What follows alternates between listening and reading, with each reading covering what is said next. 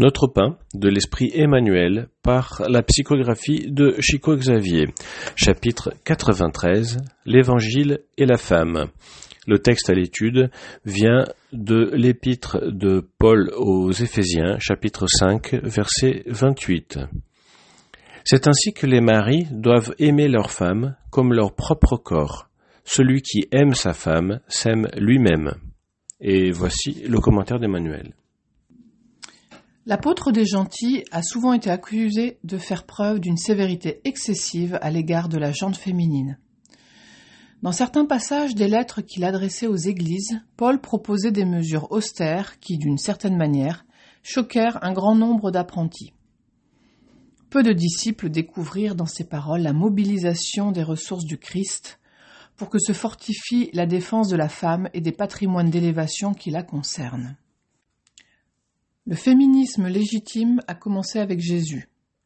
Non pas ce féminisme qui remplit les mains de ses représentantes de banderoles colorées des idéologies politiques de la société, mais celui qui dicte dans leur cœur des directives supérieures et sanctifiantes.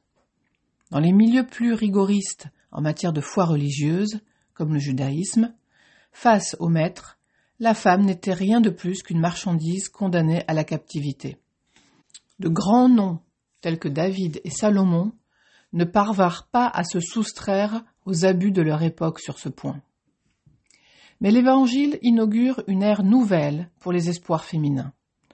En lui, nous voyons la consécration de la très haute Sainte Mère, la sublime conversion de Marie-Madeleine, le dévouement des sœurs de Lazare, l'esprit d'abnégation des femmes de Jérusalem qui accompagnent le Seigneur jusqu'à l'instant final. Depuis Jésus, nous observons un respect croissant sur terre pour la mission de la femme. Paul de Tarse fut un consolidateur de ce mouvement régénérateur.